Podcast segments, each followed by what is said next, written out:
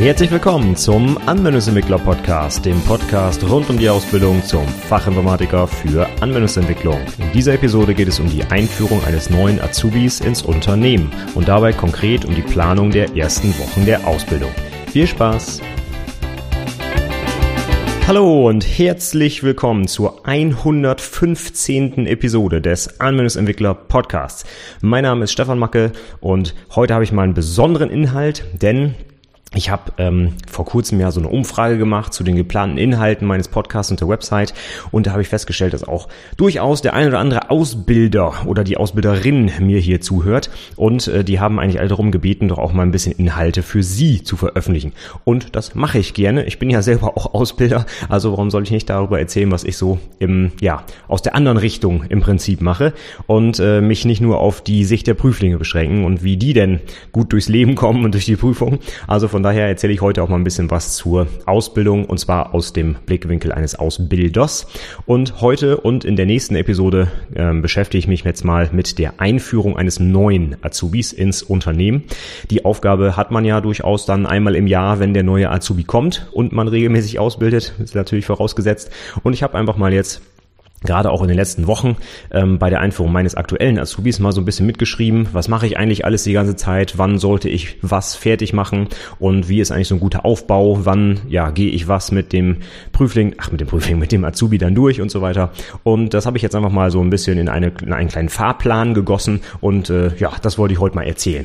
Beim nächsten Mal geht es dann darum, wie man den neuen dann komplett begrüßt, also wirklich am ersten Tag, was gehe ich da für Themen durch und worüber sprechen wir und wie baue ich das auf. Und heute geht es erstmal um die Planung, also alles, was man auch vorab sich schon mal überlegen kann und teilweise aber auch bis in die Ausbildung rein. Ich habe das jetzt mal so ein bisschen so aufgeteilt, dass ich halt die Begrüßung und alles, was ich direkt mit der Person am Tag der Einstellung quasi oder des, des äh, Beginns der Berufsausbildung mache, äh, in der nächsten in der nächsten Episode erzähle und heute dann alles, was man im Vorfeld planen kann, beziehungsweise dann auch was nichts mehr mit der Begrüßung zu tun hat. So habe ich das jetzt mal aufgeteilt.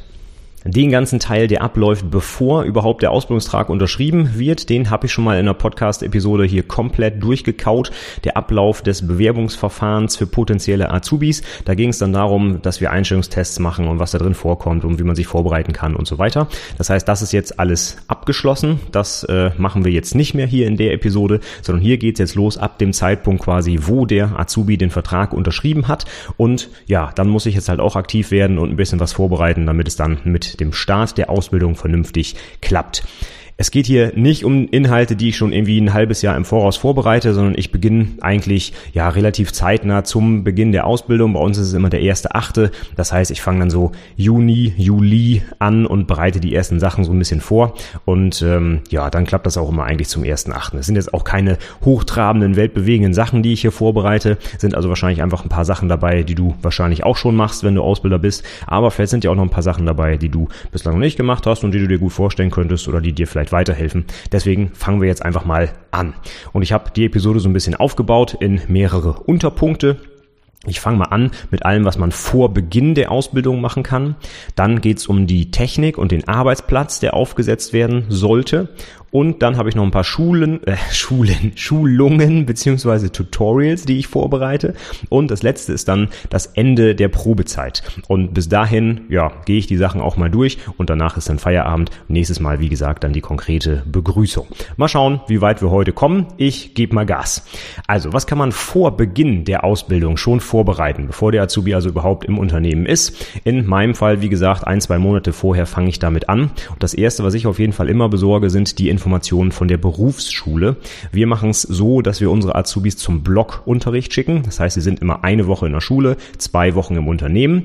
Äh, andere machen das in diesem Teil, äh, Teilzeitmodell. Das heißt zum Beispiel zwei Tage die Woche Schule und die anderen drei Tage im Unternehmen. Wir haben uns dafür entschieden, dass wir das blockweise machen. Das finden wir irgendwie besser. Da können wir Leute ein bisschen besser einsetzen und äh, ja, man muss nicht immer überlegen, an welchen Tagen ist er denn weg und wann nicht. Und ja, für uns passt das einfach besser, aber da gibt es äh, bei beiden Systemen Vor- und Nachteile. Wichtig ist, was äh, erfrage ich da bei der Schule? Ja, wann ist denn überhaupt Schule? Ne? Die Schulzeiten, beziehungsweise dann den Blockphasenplan, den besorge ich mir möglichst rechtzeitig, damit wir das zum Beispiel auch in unsere Urlaubssysteme eintragen können und ich auch in meinen Kalender, damit ich weiß, wann ich welche Schulungen zum Beispiel legen kann und wann nicht. Ne? Der Azubi muss ja logischerweise dann im Haus sein. Und es ist natürlich auch für den Azubi selbst wichtig, am ersten Tag zu erfahren, wann muss er denn zum ersten Mal in die Schule. Gerade wenn man jetzt so ähm, in Zeiten kurzer Schuljahre, wie zum Beispiel es, glaube ich, jetzt 2017 war. Da war die erste Schulwoche äh, direkt quasi nach einer halben Woche hier äh, im Unternehmen. Das heißt, das müsste man dann ja schon zeitnah wissen, wenn man dann äh, nach drei Tagen schon zu einem ganz anderen Ort fahren muss zum Beispiel. Gut, da sind für mich zwei Sachen eigentlich wichtig. Also wann ist der erste Berufsschultermin? Sei es denn ein Berufsschultag oder eine Berufsschulwoche? Das bringe ich in Erfahrung. Und was auch ganz wichtig ist, bei uns jedenfalls der Termin der Einschulung. Denn die Berufsschüler müssen selber quasi da vorstellig werden, Ausbildungsvertrag und so mitbringen und sich quasi, ja, einschulen lassen in die Schule. Und an dem Termin sollte man besser teilnehmen, ja, damit man auch in der richtigen Kasse landet am Ende. Und die beiden Termine kommen dann auch zum Beispiel auf eine kleine Liste, die ich dem Azubi dann bei der Begrüßung aushändige, wo dann die zentralen Termine auch nochmal ganz genau mit Datum, Uhrzeit draufstehen. Die Checkliste packe ich natürlich dann auch in die Show der Episode. Das würde ich dann aber nicht ähm, zu dieser Episode packen, sondern zur nächsten, weil da sind dann halt noch alle Sachen drauf, die ich wirklich am Tag der Begrüßung mit dem ähm, neuen Azubi dann zusammen einmal durchgehe. Gut, jetzt haben wir also erstmal die von außen vorgegebenen Termine, nämlich die Schultermine. Da kann ich ja wenig dran drehen, aber danach kann ich mich jetzt richten, wenn ich meine eigenen Termine plane, insbesondere zum Beispiel überbetriebliche Schulungen. Die fallen ja durchaus auch an in dem einen oder anderen Unternehmen. Bei uns ist es auch so, dass wir nicht alles selber vermitteln, sondern zum Beispiel für unsere Kernprogrammiersprache Natural und die Datenbank Adabas eine externe Schulung in Anspruch nehmen. Und die muss man dann durchaus schon zeitnah buchen, damit dann auch wirklich der Termin stattfindet. Manchmal sind dann nicht genug an äh, gemeldete Teilnehmer da und dann wird das verschoben und, und ich weiß nicht was. Und wenn man dann immer Probleme hat mit diesen Berufsschulwochen, dann äh, klappt das nicht. Deswegen kümmere ich mich schon möglichst früh darum, die Leute dann auch bei den Schulungen anzumelden, dass da also auch schon mal alles unter Dach und Fach ist im Prinzip. Ansonsten kann ich dann, bevor die Leute anfangen, auch schon alles vorbereiten, was eventuell ein bisschen längere Anschaffungszeit hat. Zum Beispiel Hardware, Software, ne, irgendwelche Lizenzen zum Beispiel, wenn das noch irgendwo genehmigt werden muss. Oder Hardware, die vielleicht aufgebaut werden muss zum Beispiel. Ja, die müsste man vielleicht dann auch zeitnah zum Beispiel in der Administrationsabteilung bestellen.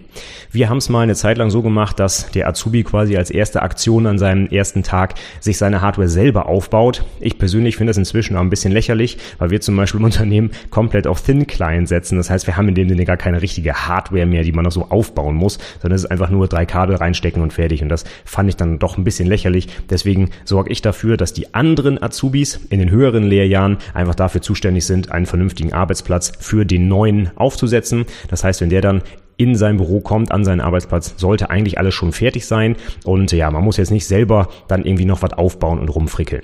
Für andere Berufe mag das interessant sein, für einen Fisi zum Beispiel, ja, der sollte sich dann wirklich vielleicht seinen, seine Hardware da zusammenstöpseln ich persönlich finde das jetzt in unserem Fall halt, wie gesagt, nicht mehr ganz so geeignet. Ich biete den Azubis dann lieber an, dass sie mal ihren eigenen PC, den sie sich zu Hause hinstellen, mit mir gemeinsam aufbauen, also mal eine echte CPU einsetzen und sowas. Und das müsste man natürlich im Unternehmen nicht mehr, da ist ja alles fertig. Und äh, ja, ein paar Kabel zusammenstecken, da sehe ich jetzt auch nicht so den mega leeren Mehrwert dabei, ja. Okay, aber das kann jeder für sich selbst entscheiden. Also das kann man äh, definitiv aber im Vorfeld planen. Also wenn man den Azubi das aufbauen lässt, dann sollte wenigstens am ersten Tag die Hardware auch da sein ne? und die nicht noch erst bestellt werden. Das wäre halt sehr peinlich. Und ganz wichtig, also bei allem, was ich hier ähm, erzähle, heute und in der nächsten Episode. Der erste Eindruck, finde ich, ist ganz, ganz, ganz wichtig. Ne? Sowohl für den Azubi als auch für den Ausbilder oder das Ausbildungsunternehmen. Der Azubi, für den ist das ein Riesenumschwung in seinem Leben, ne? aus der Schule raus und jetzt ins Unternehmen, ganz neue Leute, alles neu und äh, komplett anders als bislang. Und da sollte man versuchen, als Unternehmen einen sehr, sehr guten Eindruck zu machen, um halt einfach den Azubi gleich mitzunehmen und dass er sich wohlfühlt und auch gerne im Unternehmen arbeitet. Umgekehrt natürlich genauso, ne? die Azubis sollen auch einen guten Eindruck machen, die sollen sich auch vernünftig verhalten halten, ja. Ähm, aber da sprechen wir vielleicht nochmal in einer anderen Episode drüber. Also von daher finde ich es wichtig, wenn der Azubi dann in seinem Büro ankommt und an seinem Arbeitsplatz loslegen will, dass dann nicht noch irgendwie drei Stunden lang irgendwas beantragt werden muss. Das ist einfach peinlich, das macht einen schlechten Eindruck. Äh, der neue Azubi sitzt da, dreht Däumchen, wartet auf irgendwas und das ist ein ganz schlechter Einstieg. Gilt übrigens aber auch für neue Mitarbeiter, nicht nur für Azubis. Ne? Wenn neue Leute kommen, sollte alles, was vorbereitet worden hätte sein können, wie auch immer, auch schon vorbereitet sein, damit die Leute einfach einen reibungslosen Einstieg finden und nicht vom ersten Tag an denken, mein Gott, hier läuft ja nichts in dem Laden. Aber die, die anderen Mitarbeiter sollen natürlich auch irgendwie informiert werden, dass der Azubi anfängt. Das ist auch der letzte Punkt auf meiner Liste jetzt. Ähm, in unserem Fall ist es so, dass die Azubis zu Beginn ihrer Ausbildung noch eine allgemeine Schulung besuchen, auch mit anderen Azubis zusammen, also nicht nur die Fachinformatiker. Und äh, da ist nicht immer klar, zu welchem Termin jetzt der Azubi wirklich in unsere Abteilung, also in die EDV bei uns, die IT, ja, ganz altdeutsch halt eben EDV heißt es bei uns noch, ja. Und äh, wenn man in die Abteilung kommt, das steht noch nicht unbedingt vom ersten Beginn der Ausbildung Ausbildung an fest. Deswegen ist es dann natürlich auch wichtig, die Kollegen zu informieren, wann der Azubi denn dann kommt, damit die sich nicht alle total äh, überrascht, ähm, ja, damit die nicht äh, überrascht werden, dadurch, dass auf einmal jetzt ein neuer Mensch da rumläuft. Ne, die sollen ja auch ähm, den Kollegen begrüßen und sich äh, ja nicht fragen, sag mal, wer bist du denn, was machst du denn hier? Ne? Das macht, wie gesagt, wieder keinen guten Eindruck. Also einfach alle Leute auf Stand bringen. Ne? Da kommt jemand, an dem Termin kommt er. Und ähm, ja, dann sind alle informiert und können den neuen auch entsprechend begrüßen. Der nächste Oberpunkt auf meiner Liste wäre jetzt die benötigte Technik bzw. den Arbeitsplatz aufsetzen. Ich hatte es jetzt gerade schon kurz angerissen. Ich habe jetzt aber noch eine kleine Liste, die etwas konkreter auch für unser Unternehmen ist, aber auch durchaus ja übertragbar vielleicht auf andere Unternehmen. Und ich habe ich einfach nur mal ein paar Punkte mitgebracht, an die man vielleicht denken sollte oder denken müsste. Das fängt ganz vorne an mit dem Arbeitsplatz selbst, also mit dem Rechner. Das heißt, bei uns zum Beispiel muss ein Windows natürlich äh, installiert sein, beziehungsweise weil wir auf Thin Clients arbeiten, es muss halt eine virtuelle Maschine da sein, die eingerichtet wurde, an der man sich anmelden kann, ne, wo der Benutzer schon mal eingerichtet ist, wo, ich weiß nicht, die nötigen Netzlaufwerke äh, installiert sind oder die Drucker oder ich, was man da alles so machen muss als Admin. Ne? Ich bin ja Anwendungsentwickler, äh, die klicken da bestimmt irgendwie drei Buttons und dann schwuppdiwupp habe ich den richtigen Drucker. Aber das muss auf jeden Fall vorher natürlich mal getestet werden. Ja? Das heißt, da könnte sich eventuell auch mal ein Azubi dran setzen, sich mit dem neu einzurichtenden Benutzer mal anmelden, gucken, ob das alles läuft. Ja? Und dann alle Windows-Programme, die man vielleicht braucht, sowas wie Office, ja, oder insbesondere die Entwicklungsumgebung natürlich, wenn man äh, eine Einführung in die Programmierung bekommen soll und dann erstmal noch drei Stunden lang, ich weiß es nicht, Eclipse und Java installieren muss, das ist natürlich auch unschön. Von daher, die ganzen Programme sollten da sein und lauffähig sein und halt auch sauber lizenziert sein, wenn das ein Problem vielleicht ist. Als nächstes habe ich leider persönlich auch schon öfter mitgemacht, dass etwas ganz Wichtiges fehlt und zwar das Telefon. Ja, das ist wirklich peinlich, wenn man tagelang auf ein Telefon warten muss, denn äh, gerade in den ersten Tagen muss man vielleicht doch mal irgendwo anrufen und fragen oder man wird angerufen, weil man noch irgendwelche, ich weiß nicht, Formulare unterschreiben muss oder wie auch immer. Und wenn man dann kein Telefon hat, das ist wirklich peinlich. Da fühlt man sich auch nicht richtig im Unternehmen angekommen. Das sage ich mal ganz ehrlich. Also dafür würde ich sorgen, dass am Tag des Beginns der Ausbildung auch eine Telefonnummer und ein Telefon eingerichtet ist und die Person einfach auch im Unternehmen kommunizieren kann. Was mir persönlich auch sehr wichtig ist, ist äh, ergonomische Hardware. In unserem Fall kann man zum Beispiel ergonomische Tastaturen und Mäuse, also so Vertikalmäuse zum Beispiel, ähm, anschaffen und äh, damit dann halt arbeiten. Und das sollte, falls es denn interessant ist für denjenigen, natürlich auch schnellstmöglich gemacht werden, damit er vernünftig arbeiten kann. Es gibt da allerdings keine Pflicht, solche Sachen zu benutzen und einige kommen zum Beispiel mit diesen Vertikalmäusen auch einfach nicht gut klar. Von daher wird der Arbeitsplatz erstmal eingerichtet mit ganz normalen Eingabegeräten. Aber eine erste Frage, die ich den Azubis dann immer stelle, ist, wie sieht's aus? Möchtest du eine vernünftige Tastatur, vernünftige Maus haben? Und dann können sie sich frei entscheiden. Und wenn sie das nicht wollen, ist auch okay, ja. Und wenn sie es haben wollen, dann haben wir die normalerweise aber auch dann schon im Schrank liegen und müssen halt nicht nur drei Wochen warten, bis die geliefert werden. Ansonsten alle Zugänge zu irgendwelchen Systemen, die interessant sind. Bei uns ganz, ganz konkret, ich nenne mal drei. Wir haben zum Beispiel ein Ticketsystem, ja, über die wir, über das wir unsere Anforderungen verwalten, aber wo ich zum Beispiel auch die Aufgaben an die Zubis, an die Azubis mit damit ich auch so ein Tracking habe und sehe, wer macht was und so. Das machen wir alles über das Ticketsystem. In unserem Fall Redmine. Da muss natürlich der Zugang eingerichtet werden. Und ja, je nachdem kann das ganz schön umfangreich sein, wenn es da irgendwelche Berechtigungen noch einzuholen gibt und wenn irgendwer noch irgendwas abnicken muss und so. Ne? Also je nach Größe des Unternehmens Unternehmens kann das mal ein langwieriger Prozess sein. Von daher würde ich empfehlen, das möglichst frühzeitig anzufangen. Außerdem haben wir zum Beispiel noch ein Wiki, in dem wir viele Informationen zusammentragen. Da sollte man natürlich auch dann Zugriff entsprechend drauf haben oder aufs Intranet oder andere Plattformen, die halt benutzt werden. Das Mail-System zum Beispiel persönlich finde ich ganz, ganz wichtig. Ich hatte es auch schon mal, dass einige Azubis ein paar Tage lang nicht auf ihre Mails zugreifen konnten. Und das ist natürlich wirklich echt blöd, weil gerade weil ich ganz viele Termingeschichten einfach übers Mailsystem plane, auch wenn sie bei mir im Büro sitzen. Ne? Wenn ich ganz viele Termine habe, gehe ich einfach ins Mailsystem und suche mir einen freien Termin und lade die Leute Leute ein. Und da rede ich nicht über jeden Termin, sondern da warte ich einfach, dass die Leute annehmen oder eben nicht. Und äh, das alles andere ist halt eine, eine super große Abstimmungsaufgabe. Das kann man viel besser mit solchen Hilfsmitteln machen, meiner Meinung nach. Außerdem werden die Leute halt nicht ständig unterbrochen in ihrer Arbeit, weil ich frage, ob an irgendeinem Zeitpunkt vielleicht Zeit für eine Besprechung ist zum Beispiel. Also für mich ist das ganz normal das über das Mailsystem zu planen. Und wenn man dann keinen Zugriff auf das Mailsystem hat, hm, das ist dann sehr ungünstig und macht auch einfach immer einen schlechten Eindruck, genau wie beim fehlenden Telefon. Ja? Also dafür sorgen, dass da der Zugriff da ist auf jeden Fall.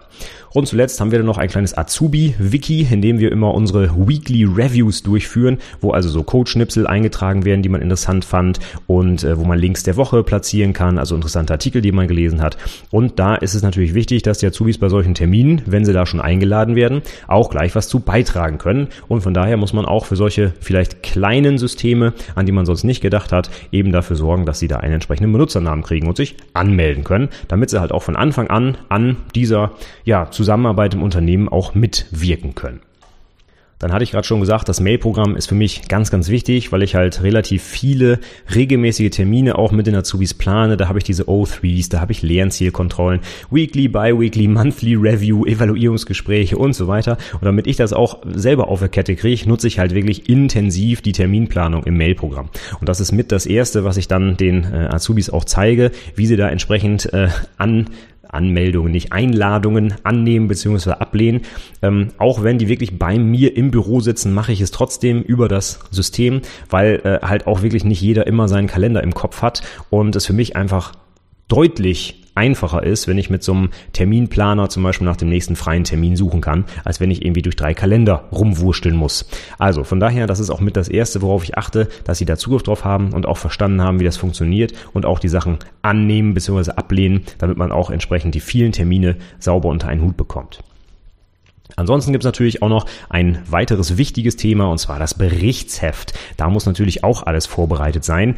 Sei es äh, ein Berichtsheft tatsächlich zu kaufen, wenn man das noch schriftlich machen müsste. Ich weiß ja nicht, vielleicht gibt es das noch in einigen Unternehmen. Bei uns wird das eigentlich nur noch digital gemacht und dann leider immer noch ausgedruckt.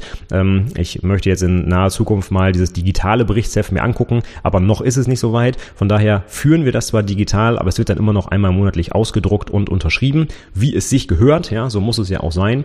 Aber bei uns ist es halt so, ich habe darüber schon mal in einer anderen Episode berichtet, dass wir das Berichtsheft halt eben in einem Wiki pflegen und dann nach LaTeX überführen, um das dann vernünftig formatiert auszudrucken auszudrücken.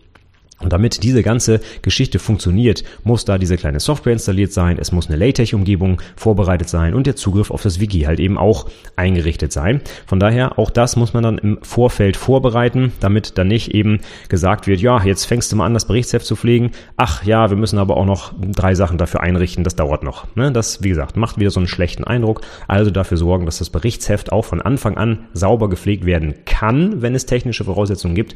Denn wir alle wissen, Berichtsheft ist jetzt nicht so das, was die Azubis am allergeilsten finden an der Ausbildung. Jedenfalls ist das meistens so. Deswegen sollten wir da nicht noch irgendwelche technischen Hürden in den Weg legen, wo dann noch irgendwie ganz viel Aufwand reingesteckt werden muss, damit die erste Seite geschrieben werden kann. Das ist unnötig, das kann man und sollte man auch vermeiden. Ansonsten habe ich noch die Entwicklungsumgebung, da habe ich eben schon kurz was zu gesagt. In unserem Fall fangen wir mit einer Java-Entwicklung an. Das heißt, ich brauche ein JDK, ich brauche ein Eclipse, ich brauche vielleicht sogar schon ein installiertes Git, ja, vielleicht sogar ein Gradle, wenn ich gleich mit einer richtigen Projektarbeit loslegen will. Und diese ganzen Tools, die kosten unheimlich viel Zeit, wenn man sich die erstmal zusammensuchen muss, weil man gar nicht weiß, ob man die braucht und was die überhaupt machen. Ne? Wenn ich jetzt da anfange als Auszubildender, ich habe noch gar keine Ahnung von irgendeiner Programmierung und soll mir jetzt erstmal fünf Tools sauber korrekt installieren, installieren, damit ich damit arbeiten kann, das ist vielleicht auch ein bisschen überfordernd, einfach auch nicht zielführend.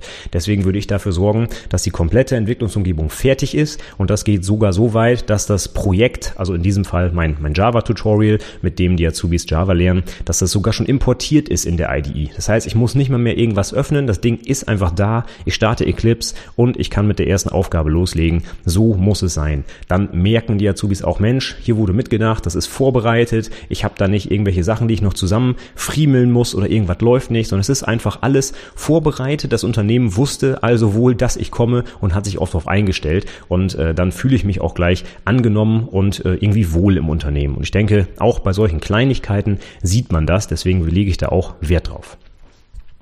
Ja, und letzter Punkt, der dann kommt, wenn der Azubi aber wirklich dann auch da ist, gibt's noch eine kleine Einweisung bei uns in die Support-Hotline. Zumindest im ersten Lehrjahr ist es so, dass die Azubis definitiv auch mal in der Support-Hotline aushelfen.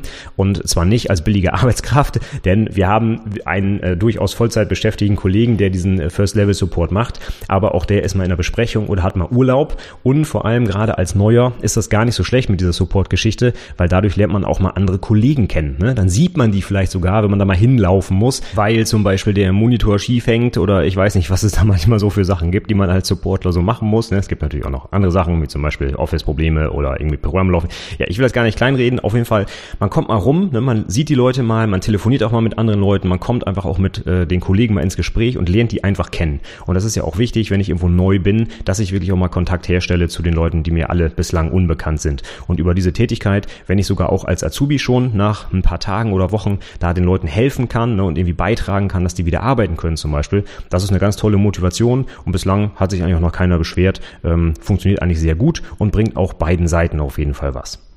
Gut, das ist jetzt alles, was mir zum Aufbau des Arbeitsplatzes eingefallen ist. Dann kommen wir jetzt zum nächsten Punkt und das sind in meinem Fall die Schulungen bzw. Tutorials, die die Azubis dann durcharbeiten sollen, die neuen, um dann ja letztlich sich dem eigentlichen Kernthema zu nähern, natürlich der Programmierung.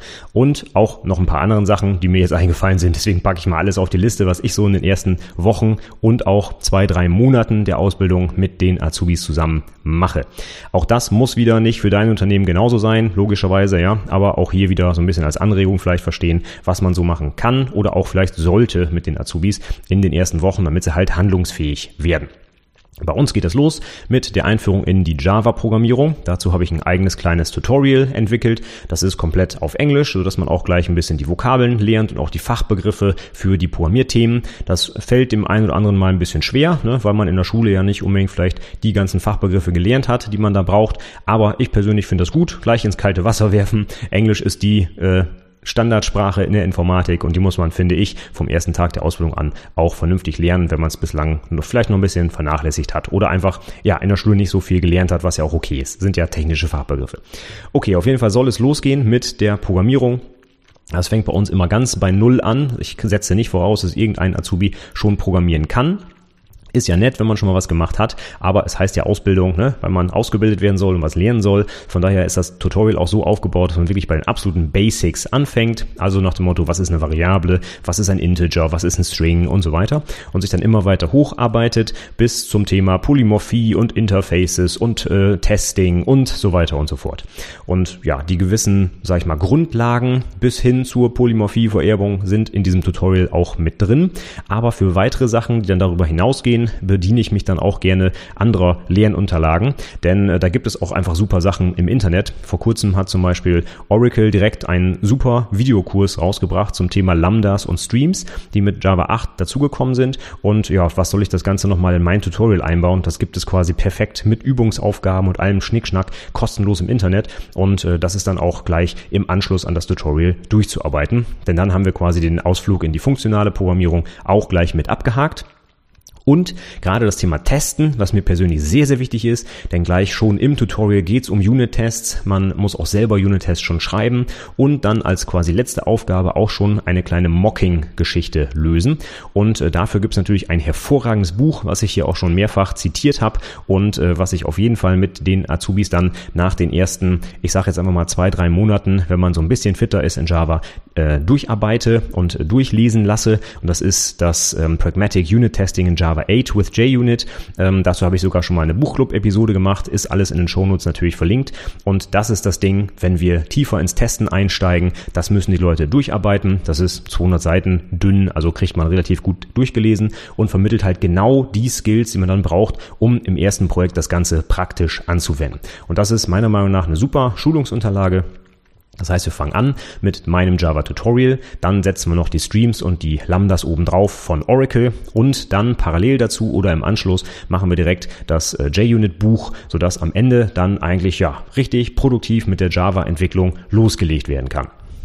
Parallel dazu bereite ich schon andere Schulungen vor und jetzt seit diesem Jahr, vor einigen Wochen haben wir es jetzt zum ersten Mal gemacht, auch das Azubi Bootcamp. Da haben wir so ein paar Themen vermittelt und zwar von anderen Azubis für die neuen Azubis, zum Beispiel Shortcuts unter Windows und im Mailsystem und so weiter. Also wie kann ich mit der Tastatur schnell in den Programmen arbeiten oder Hilfsprogramme, die nett sind, wie zum Beispiel sowas wie KeyPass für die Passwortverwaltung oder CLCL als Multiclipboard oder Auto-Hotkey zum Beispiel für Text-Snippets und so weiter und so fort. Also um einfach ein bisschen produktiver bei der Arbeit zu werden und aber auch so ein paar zentrale Themen, die für alle interessant sind, nämlich Datenschutz, Datensicherheit, Datensicherung, so eine kleine Einführung, wie sollte man sich in sozialen Netzwerken verhalten, ähm, woran erkennt man eine Phishing-Mail und ähm, ja, einfach sowas, dass die Leute so ein bisschen auch ein Bewusstsein dafür kriegen, dass sie jetzt halt in einem Unternehmen arbeiten und dass es da nun mal deutlich krassere Auswirkungen hat, wenn man da mal so ein Virus einschleppt, als wenn man das zu Hause auf seinem Laptop hat.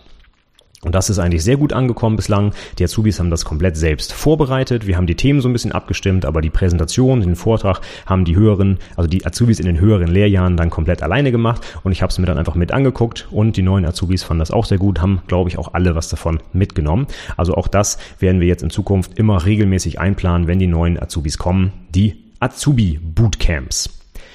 Dann mache ich noch ein paar Schulungen tatsächlich selbst und zwar Office. Das ist auch so ein bisschen mein Steckenpferd, das mag ich ganz gerne, nämlich gerade Word, Excel und PowerPoint. PowerPoint natürlich insbesondere, ja, weil ich natürlich auch gewisse Ansprüche habe an möglichst visuelle und grafische Darstellung. Von daher nehme ich mir da auch sehr viel Zeit tatsächlich. Aber auch die Textverarbeitung finde ich heutzutage so wichtig, ne? dass man zum Beispiel mit Word auch vernünftig arbeiten kann. Auch wenn ich für längere Texte natürlich LaTeX nehme, was äh, tausendmal besser ist. Dennoch gibt es natürlich da draußen immer noch mal die Anforderung, mit Word zu arbeiten. Und wenn man damit arbeitet, sollte man auch vernünftig damit arbeiten. Also Stichwort Formatvorlagen, ne? keine manuellen Formatierungen, wie man ein vernünftiges Inhaltsverzeichnis, Literaturverzeichnis, solche Sachen mit den eingebauten Funktionen von Word macht. Ich denke, das sollte jeder IT-Azubi vernünftig beigebracht bekommen und dann auch entsprechend umsetzen. Und das gleiche gilt für Excel. Excel finde ich ist so ein wichtiges Hilfsmittel, ne? Nicht nur, weil ich in der Versicherung arbeite, sondern ich mache auch privat einfach so viele Sachen mit Excel, ja? Sei es einfach nur, um äh, dumme Tabellen zu pflegen mit irgendwelchen was auch immer Daten, aber äh, auch ganz viel in der Programmierung tatsächlich. Da nutze ich Excel als Hilfsmittel. Jetzt mal ein ganz bescheuertes Beispiel. Angenommen, ich muss irgendwie an einer Java-Klasse äh, 23 Felder mit irgendwelchen Werten füllen, ja? Das kopiere ich mir nach Excel, mache eine kleine Formel daneben äh, zur, zur Textmanipulation, kopiere die runter und kopiere das wieder zurück in die IDE und bin ich fertig. Ja, das heißt so kleine Massenverarbeitungen in Anführungszeichen kann man mit Excel so cool machen. Und wenn man aber gar nicht weiß, was Excel alles so bietet an Möglichkeiten, dann kommt man auch gar nicht drauf, das einzusetzen. Deswegen finde ich es ganz wichtig, dass so diese Standard-Office-Produkte wirklich vernünftig geschult werden und einfach bei den Azubis auch sitzen. Und das nehme ich persönlich in die Hand. Das mache ich noch wirklich als eigene Schulung bei uns im Unternehmen im Schulungsraum mit den Teilnehmern. Die nächste Schulung habe ich dann aber schon so ein bisschen ausgelagert und zwar in YouTube-Videos. Da hatte ich ja auch schon mal ein paar Beiträge zu und zwar LaTeX. Die Textverarbeitung schlechthin natürlich, wenn man vernünftige Texte wie zum Beispiel so eine Projektdokumentation setzen muss. Ja, da habe ich insgesamt schon zehn YouTube-Videos zu aufgenommen und äh, die lasse ich die Azubis dann einfach durcharbeiten. Also da sitze ich mich äh, nicht mehr daneben, sondern das sollen die dann selber machen in ihrem eigenen Tempo, gleich mit ausprobieren, sich vielleicht von den anderen Azubis ein bisschen helfen lassen. Ähm, da habe ich jetzt schon länger keine Schulung mehr gemacht. Das hat sich tatsächlich tatsächlich schon rentiert, die Videos aufzunehmen. Mache ich auch mit meinen Studierenden übrigens, ja, in der Hochschule. Die gucken sich auch das Tutorial an. Dann sprechen wir einmal über die offenen Fragen und dann ist das Ding ja, für mich zumindest abgehakt. Hat sich also auf jeden Fall rentiert und bislang hat es auch immer gut funktioniert. Also es scheint, die Inhalte sind soweit verständlich, dass ich also nicht noch alles dreimal erklären muss. Aber auch das findet halt in den ersten Tagen bei uns sofort statt, denn ich hatte schon gesagt, das Berichtsheft wird schon mit LaTeX geschrieben. Das heißt, es ist auch eine wichtige Schulung gleich zum Einstieg in die Ausbildung was dann unweigerlich natürlich auch geschult werden sollte. Zwangsläufig, wenn ich programmiere, dann muss ich auch irgendwie eine Versionsverwaltung benutzen. Bei uns im Haus ist das Git. Wir nutzen Git aber auch dann wirklich für alles, zum Beispiel auch für das Berichtsheft, ja, und auch für das Java-Tutorial. Das heißt, von Anfang an muss man auch mit Git arbeiten und auch da habe ich dann äh, entsprechend vorbereitet zwei Podcast-Episoden, die man sich anhören kann und ich selber habe keine Schulungsunterlagen vorbereitet, aber ich habe vor längerer Zeit mal einen guten Git-Kurs im Internet gefunden. Den habe ich auch in den Shownotes der Podcast-Episoden Episoden verlinkt, also der, der Git-Podcast-Episoden und damit ähm, ja, können die sich dann in Git einarbeiten. Das ist dann wirklich so Schritt für Schritt von Git init bis hin zu Commit und Push alles einmal durch. inklusive sogar Branching und so, was am Anfang gar nicht so wichtig ist natürlich, aber da ist eigentlich alles drin. Also warum das Rad neu erfinden? Ne? Da habe ich dann einfach den Online-Kurs genommen. Und wie gesagt, meine beiden Podcast-Episoden gibt's ja auch noch. Von daher wird das auch nochmal auf Deutsch erklärt, was da so die Vor- und Nachteile sind. Und ich habe auch eine kleine ja, Checkliste für diese kleine Schulung vorbereitet mit, ich glaube, es sind über 20 Fragen, wo der Azubi sich dann halt selber erarbeiten soll, was die Antworten darauf sind. Teilweise allgemeine Git-Fragen, teilweise aber auch Fragen konkret fürs Unternehmen. Zum Beispiel, unter welcher Adresse ist das Git-Repo verfügbar bei uns in der Alte Oldenburger und so weiter.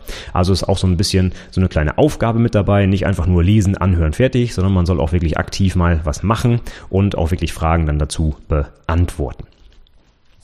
Dann machen wir auf jeden Fall schon mal direkt am Anfang oder ziemlich zeitnah am Anfang das Aufsetzen eines eigenen Webservers. Ich nehme das jetzt hier gerade im November 2017 auf. Im August 2017 ist mein neuester Azubi angefangen und der hat jetzt Stand heute schon einen lauffähigen Webserver mit Blocksystem, mit Cloud, äh, abgesichert mit Firewall und allem Schnickschnack, was dazugehört. Das heißt, innerhalb der ersten drei Monate kümmern wir uns auf jeden Fall auch schon darum, dass er seinen eigenen Server bekommt und damit halt auch arbeiten kann. Denn es ist ja auch ein Ausbildungsinhalt bei uns, diese Fachartikel zu schreiben. Das hatte ich in meiner Episode zu den Maßnahmen für eine erfolgreiche Ausbildung schon mal erwähnt.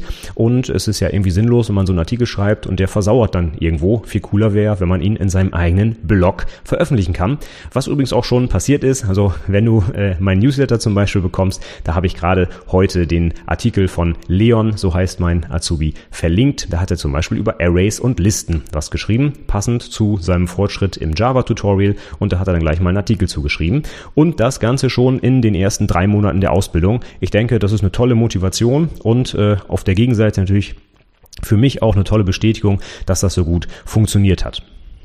Zwischendurch streue ich nochmal immer die ein oder andere Schulung ein, wenn es passt. Ich habe zum Beispiel was vorbereitet zum Thema, wie funktioniert das Internet. Dazu habe ich schon mal äh, vier Podcast-Episoden zum ISO-OSI-Modell aufgenommen. Ja, Die sind aber vielleicht ein bisschen schon sehr technisch fürs erste Lehrjahr. Deswegen habe ich noch eine andere Präsentation, so äh, ganz grobe Sachen wie zum Beispiel DHCP, DNS, Gateway, Routing und sowas erklären, damit man sich, sag ich mal, im, im Netzwerk so ein bisschen besser bewegen kann. Und gerade auch, wenn man seinen eigenen Server aufsetzt, sollte man vielleicht mal gehört haben, was ein Port ist. Ne? Wenn man die Firewall entsprechend konfigurieren will, sollte man vielleicht wissen, was das ist. Von daher, sowas streue ich dann zu Beginn ein, aber auch andere Sachen wie zum Beispiel Sicherheit, ne? auch auf dem Heim-PC, also Stichwort Virenscanner, äh, aber auch sowas wie Backup und äh, Windows-Updates, also so ein paar völlige Grundlagen, damit die Leute sich einfach ein bisschen besser auch äh, dann zu Hause und auf, auf allen Systemen eigentlich, wo sie sich bewegen, dann ja vernünftig bewegen und halt eben nicht irgendwelchen Sicherheitslücken zum Opfer fallen.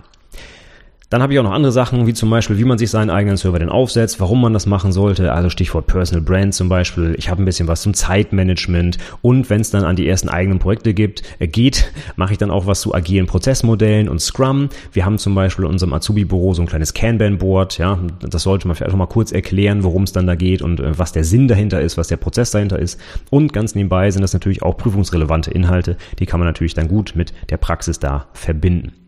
Oder auch zum Beispiel Anforderungsanalyse in Softwareprojekten. Ja, braucht man ja allerspätestens für seine Projektarbeit. Da muss man ja auch wirklich selber zum Beispiel so ein Lastenheft oder ein Pflichtenheft schreiben. Und wie das funktioniert, worauf man da achten sollte. Auch das mache ich dann tatsächlich persönlich noch als Schulung bei uns im Unternehmen eine nette Geschichte, die sich in den letzten Jahren immer angeboten hat, wenn ich mal ein bisschen Urlaub habe. So, angenommen, ich habe mal zwei Wochen Urlaub oder so und der Azubi ist da und darf vielleicht sogar noch keinen Urlaub nehmen, weil er noch in der Probezeit ist.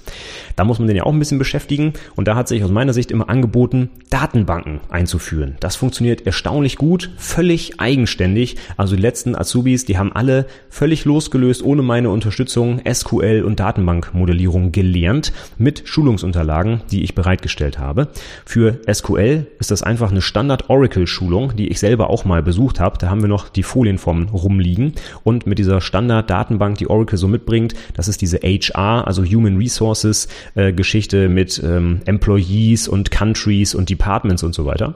Und das ist irgendwie ein, ich glaube, 500 äh, Seiten langer Foliensatz, wo jeder Schnickschnack erklärt wird, vom Select bis zum Join und Create Table und Trigger und ich weiß nicht was. Da ist irgendwie alles drin, was man so wissen muss. Und das eignet sich hervorragend auch für Selbststudium, weil es nach jedem Kapitel auch den entsprechenden Aufgaben gleich dazu gibt. Das heißt, in der Datenbank, die dann natürlich bereitgestellt wird vom Unternehmen, macht man auch wirklich dann die Select-Abfragen oder die Create-Tables und so weiter und sieht dann auch, ob man es richtig gemacht hat oder nicht. Das heißt, es ist eine perfekte Geschichte fürs Selbststudium, zumindest der SQL-Bereich. Die Datenmodellierung, da machen wir das dann ein bisschen anders. Das machen wir dann zusammen und meistens auch mehrere Azubis zusammen. Ich versuche das dann immer so zeitlich einzuteilen, dass sie das noch nicht vorher gemacht haben und dann können die zum Beispiel zu zweit mal diese Modellierungsaufgaben machen.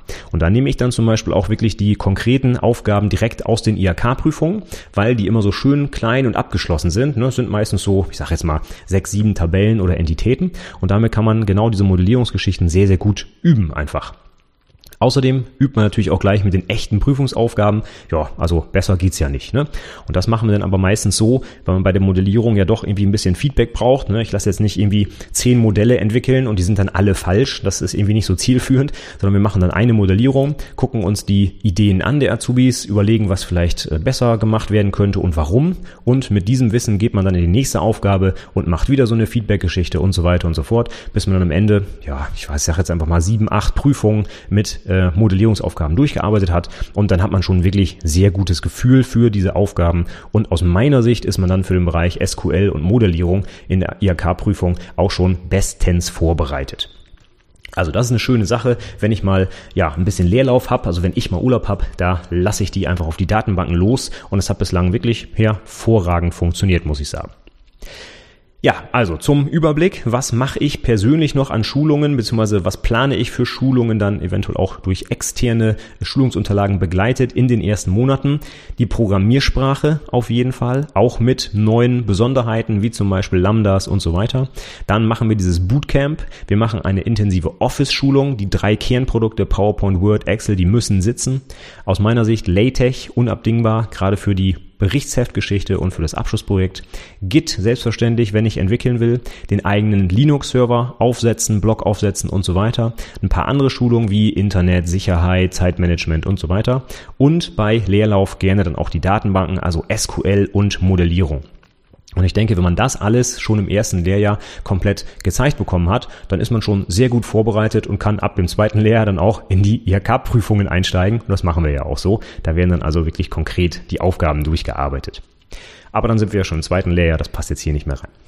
Gut, dann kommen wir schon zum letzten Punkt. Der ist auch gar nicht so lang und zwar Ende der Probezeit. Was mache ich da nochmal? Am Ende der Probezeit gibt es eigentlich nur einen wichtigen Termin und zwar das erste Evaluierungsgespräch. Auch dazu habe ich schon mal eine komplette Episode aufgenommen, auch mit den Checklisten und Feedbackbögen, die wir da gemeinsam durchgehen, mit, ich sag mal, 20 Ankreuzpunkten zu verschiedensten Geschichten um Arbeitsverhalten und äh, Zeiteinhaltung und äh, ich weiß es nicht. Alles Mögliche steht da drauf. Gerne mal reinhören. Das mache ich auf jeden Fall zum Ende der Probezeit, damit man auch noch mal einmal ja einfach so einen Termin hat und dieses äh, dieser Termin nicht einfach so verstreicht, so nach dem Motto, ja, gestern war ich noch in der Probezeit, heute bin ich fest angestellt, so nach dem Motto, sondern ich finde es auch wichtig, dass man dieses äh, Ende der Probezeit dann noch mal mit irgendeinem äh, ja etwas längeren Termin so ein bisschen bespricht. Und deswegen machen wir da das erste Evaluierungsgespräch und äh, sprechen schon mal über die ersten drei Monate, wie der Azubi sich auf jeden Fall auch fühlt im Unternehmen. Ist er gut angekommen? Wo gibt's Probleme? Was kann man besser machen? Also wirklich ein komplettes, umfangreiches Feedback in beide Richtungen. Also ich hole mir natürlich auch Feedback ein, was man besser machen kann in der Ausbildung. Und äh, damit ja, schließen wir so ein bisschen die ersten drei Monate ab in unserem Fall dann, also auch die Probezeit. Und danach ja, geht es dann mit anderen Sachen, anderen Schulungen, anderen Inhalten wieder weiter. Aber das sollte man auf jeden Fall auch einplanen. Also so eine Evaluierung, die dauert durchaus mal zwei bis drei Stunden. Und ähm, ja, wenn dann zum Beispiel genau in der Woche, wo die Probezeit ausläuft, vielleicht die Berufsschule ist, ja, dann wird das schlecht. Das heißt, man muss da auch hier schon ein paar Wochen im Voraus vielleicht einen Termin suchen und einen Raum buchen und halt alles, was dazugehört. Also von daher, deswegen nehme ich es auf jeden Fall mit auf die Liste hier, weil das für mich auch so ein wichtiger Meilenstein, sage ich einfach mal, ist. Probezeit ist jetzt beendet. Jetzt geht so die, die, also die Ausbildung ist vorher schon richtig losgegangen, äh, ja. Aber ja, das ist ja halt schon irgendwie nochmal wichtig, wenn man es über die Probezeit geschafft hat, ist ja gut, dann hat man erstmal einen sicheren Arbeitsplatz Arbeitsplatz und äh, für beide Seiten ändert sich ja vielleicht irgendwie ein bisschen auch was von der Wahrnehmung und deswegen finde ich es wichtig, dass man da nochmal so einen Termin macht.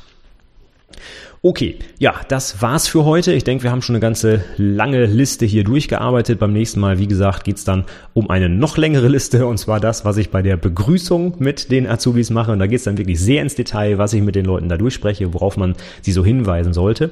Also sei schon mal gespannt, wie es da weitergeht.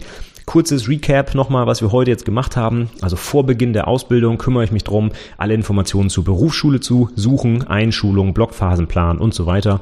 Überbetriebliche Schulung schon möglichst im Vorfeld planen, damit die nicht mit der Berufsschule zum Beispiel kollidieren. Hardware, Software aufsetzen, also einfach den Arbeitsplatz vernünftig einrichten für den Azubi und wichtig, auch die Kollegen nochmal informieren, Mensch, an Tag X kommt da jetzt ein neuer Kollege, begrüßt den mal.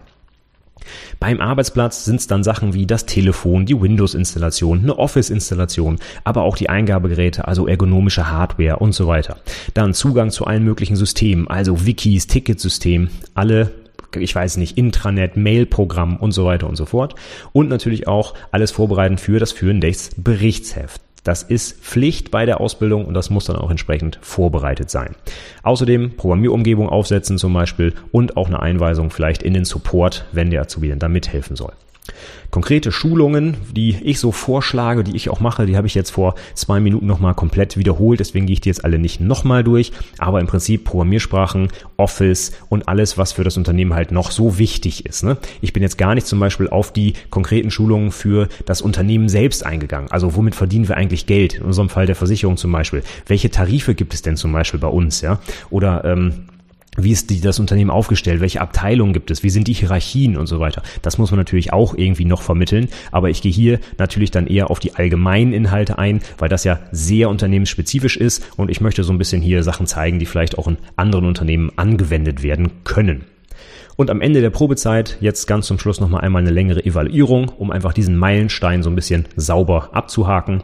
Ja, und dann haben wir auch schon die ersten drei Monate rum. Und das geht schneller als man denkt. Also wenn ich jetzt schon zurückdenke, ja, ich kann mich schon gar nicht mehr daran erinnern, wie es war, als unser neuer Azubi noch nicht da war. Also äh, ja, das, das ist so schnell im, im Alltag quasi äh, angekommen. Und von daher wichtig, dass man das vernünftig plant. Dann läuft das auch reibungslos und dann gibt's halt keine, keine Konflikte oder Leute langweilen sich oder warten auf Aufgaben. Das ist immer kein guter Eindruck. Deswegen ruhig ein bisschen Zeit nehmen, die Sachen planen, vielleicht auch schon mal in den Kalender eintragen, Checklisten machen, ist auch immer ganz gut. Das mache ich dann, wie gesagt, auch nochmal nächste Woche für die Begrüßung. Ja, und dann klappt das eigentlich auch. Wenn du jetzt noch weiteres Feedback hast oder vielleicht ähm, Sachen, die du noch machst mit deinen Azubis oder wenn du selber Azubi bist und irgendwas Tolles gemacht wurde mit dir zu Beginn deiner Ausbildung, schreib mir gerne einen Kommentar. Ja, die Shownotes zur Episode findest du wie immer unter anwendungsentwicklerpodcast.de slash 115 für die 115. Episode heute. Ich würde mich über deinen Kommentar sehr freuen. Ansonsten kannst du dich wie immer gerne in meinen Newsletter eintragen, anwendungsentwicklerpodcast.de slash newsletter. Darüber habe ich ja auch diese kleine Umfrage bekannt gemacht zur Zukunft meines Podcasts und du hörst heute selber, ich nehme das Feedback mir wirklich zu Herzen und ich versuche jetzt auch was zu ändern und die Sachen entsprechend so zu bauen, wie meine Hörer das gerne hätten. Von daher, wenn du mit mir in Kontakt treten willst oder auch immer die Neuigkeiten von meiner Website sofort als erster erfahren willst, dann äh, ja, trag dich doch einfach ein. Newsletter kostet nichts, kannst dich jederzeit auch wieder abmelden, wenn es dir nicht mehr gefällt. Und zum Schluss hätte ich noch eine persönliche Bitte. Wenn du vielleicht mal fünf Minuten erübrigen kannst, dann schreib mir doch mal eine Rezension, ein kleines Review bei iTunes oder bei Stitcher oder wo auch immer du diesen Podcast abonniert hast. Das würde mich wirklich freuen, denn ich möchte noch ein bisschen bekannter werden und noch mehr Azubis da draußen helfen. Ich denke, es gibt immer noch viele, die Unterstützung gebrauchen können. Und ja, durch die Reviews rutsche ich eventuell bei iTunes ein bisschen nach oben und werde ein bisschen sichtbarer. Würde mich freuen, wenn du dir die Zeit einmal nimmst. Und ja, ich gucke mir wirklich jedes Review an und ich freue mich immer über dein Feedback. So, damit wäre ich für heute jetzt aber fertig. Ich sage vielen, vielen Dank fürs Zuhören und bis zum nächsten Mal. Tschüss!